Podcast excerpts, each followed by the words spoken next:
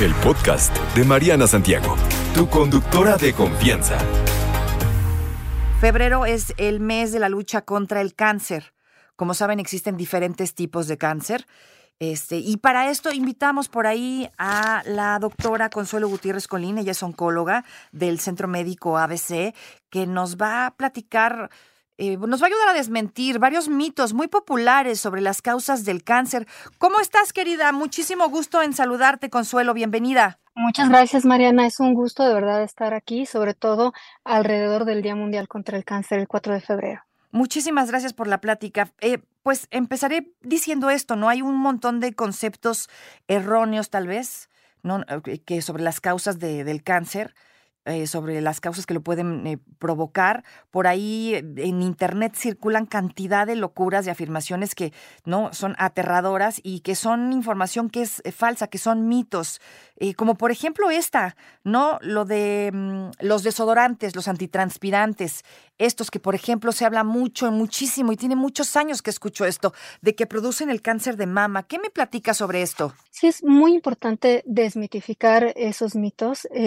no, los desodorantes no son causa directa de cáncer de mama. Sí hay algunas sustancias que de repente pueden interferir en la piel, formar ciertas lesiones crónicas, pero es más para lesiones eh, de piel. Debemos de procurar en la medida de lo posible eh, utilizar las menores sustancias de nuestro cuerpo, utilizar desodorantes más naturales, ¿no? Por ejemplo, no con tantos colorantes, perfumes, etcétera, pero en general no se puede decir que sean una causa directa de, de cáncer. O sea, no está comprobado tampoco, ¿no? ¿O sí está comprobado? No, no, no, no está comprobado. Eh, para ciertos cánceres de piel, por ejemplo, es importante no utilizar crónicamente tantas sustancias o talcos, etcétera, pero no es una causa de cáncer de mama. Ninguna mujer podría decir que por usar desodorante durante 30 años en su vida eh, contrajo cáncer de mama de ninguna manera. Otro de los... dime, dime, dime, perdóname, dime. No, pero eso es, eh, es muy importante que cuando nosotros tengamos cualquier eh, duda, cualquier sospecha, siempre acudamos con médicos especializados a instituciones de calidad, en especial en el Centro Médico ABC. Bueno, tenemos más de 130 años siendo una institución sin fines de lucro que está dedicada a cuidar la salud y seguridad de los pacientes a través de las mejores prácticas. Esto, bueno, demostrado por ser una institución que está recertificada por certificaciones internacionales. Y esto debe dar la confianza para saber que eh, estás recibiendo una atención de calidad y con seguridad. Consuelo, otro de los mitos, si usas el microondas en comidas con envases, con envolturas de plástico, se liberan sustancias dañinas que pueden causar cáncer. ¿Qué me dices sobre este mito? Este mito es eh, parcialmente cierto. Ok. Eh, ya se ha demostrado que los envases, sobre todo em, eh, bueno, plásticos que no son aptos, que tienen PVA, eh, unicel, pueden a altas temperaturas desprender sustancias tóxicas. ¿Qué es lo que debemos de hacer? Saber qué sí hacer. Preferentemente en el microondas, utilizar dispositivos o, em, eh, envases que sean de vidrio o que sean de plásticos aptos para uso en microondas. Otra de las creencias por ahí también que se escucha es la gente que tiene cáncer no debería comer azúcar porque puede ser que el cáncer crezca más rápido. ¿Es cierto o es mentira? En general se recomienda una dieta sana para la prevención y durante el tratamiento del cáncer. Es decir, el azúcar no es un causante directo de cáncer, pero tenemos consecuencias de los consumos en general de eh, altas eh, cantidades de calorías. Si nosotros consumimos altas cantidades de calorías, entonces tendemos a tener obesidad, a, eh, almacenar grasa y esta grasa se puede convertir en hormonas, que a su vez las hormonas sí son un factor importante para el cáncer de mama. Es decir, no porque yo coma el azúcar, digamos, normal e imprescindible, me va a dar cáncer, pero debo de procurar no comer alimentos altamente procesados, con eh, muchos azúcares añadidos, ¿no? Eso sí es una de las recomendaciones internacionales para prevenir el cáncer y muchas otras enfermedades relacionadas. Otra de las creencias, el cáncer es contagioso. ¿Qué me cuentas de esto? Mm. No, eso de ninguna manera. Ni el cáncer ni el tratamiento del cáncer, porque es frecuente también que empezamos tratamientos no sé, de quimioterapia, de terapia hormonal, y las personas creen que tienen que estar aisladas del mundo, ¿no? Eh, en relación a, a, que sea contagioso, de ninguna manera. Hay ciertos tipos de cánceres que están relacionados con factores infecciosos. Conocemos muy bien el virus del papiloma, los virus de hepatitis, sobre todo B y C.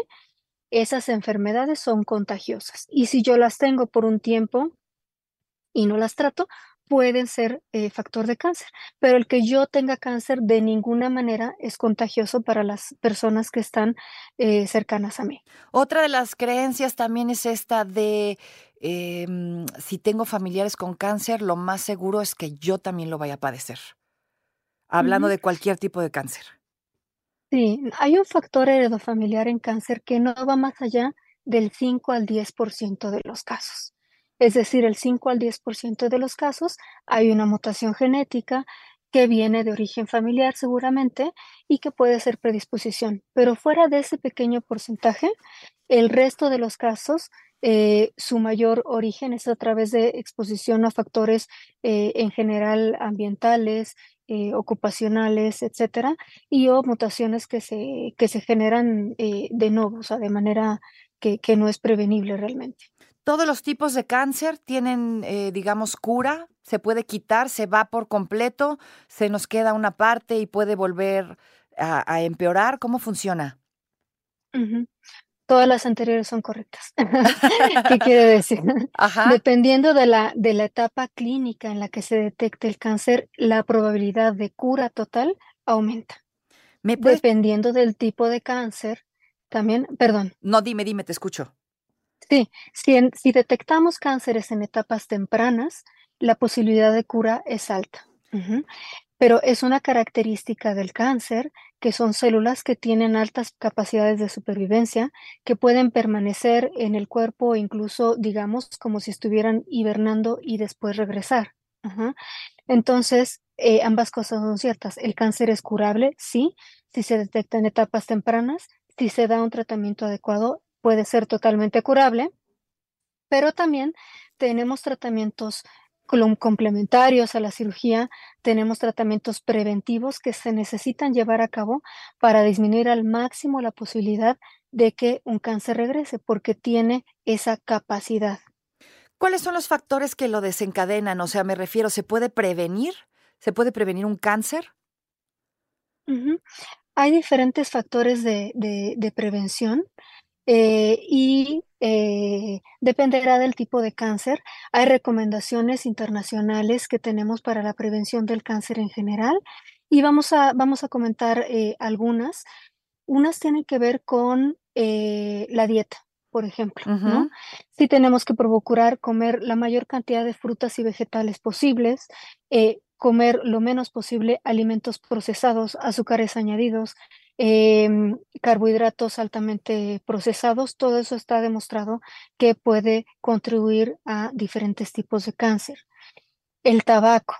Es un hecho que el fumar, el fumar tabaco, el fumar pipa, el fumar cualquier tipo y también los vapeadores o los inhaladores son factores predisponentes para cáncer, para crear mutaciones y para que, em, eh, que para, para que puedan crearse diferentes tipos de cáncer que pueden ser desde el de cabeza y cuello, el de pulmón, el mismo de mama, de próstata, prácticamente todos los cánceres, si nosotros aumentamos el factor tabaquismo, aumentaremos el riesgo de tenerlo.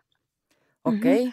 Entonces hay que procurar no fumar y hacer de nuestros lugares habituales que visitamos o que convivimos o donde trabajamos, hacerlos lugares libres de tabaco, por el que el tabaquismo pasivo también es un factor eh, de riesgo. ¿no?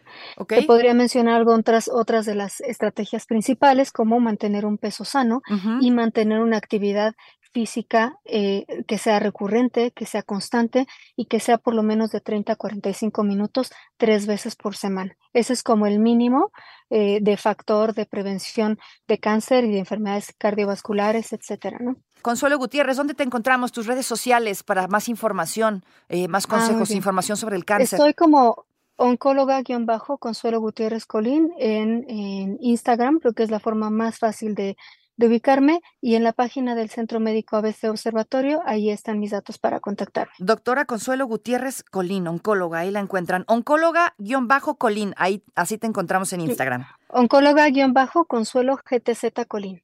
Ok, ahí están sus redes sociales. Muchísimas gracias, doctora, que te vaya muy bien. Te mandamos un gran abrazo. Gracias por la información. No te preocupes, Mariana estará de regreso muy pronto. Recuerda sintonizarla de lunes a viernes de 10 de la mañana a 1 de la tarde por 88.9 Noticias. Información que sirve. Tráfico y clima cada 15 minutos.